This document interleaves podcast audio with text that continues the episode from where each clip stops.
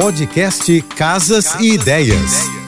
Dicas de arquitetura e design para decorar sua casa com Manu Miller. Leitura na cama é para ser um momento de relaxamento. O tipo de lâmpada colocado na luminária tem um papel fundamental para preservar a saúde dos seus olhos. As lâmpadas ideais para as luminárias de leitura são as de LED e as fluorescentes, com luz amarela que relaxa e não cansa os olhos. A posição da luminária para leitura noturna também deve ser respeitada. O ideal é posicionar a luminária a 50 centímetros de distância distância do livro, seja na mesa ou em sua mão. Recomendo também arandela na cabeceira ou abajur na cabeceira, que além de decorativos são modelos confortáveis e funcionais. Para conhecer meu trabalho, me segue no Instagram, arroba Márcia e Manu Beijos e até amanhã.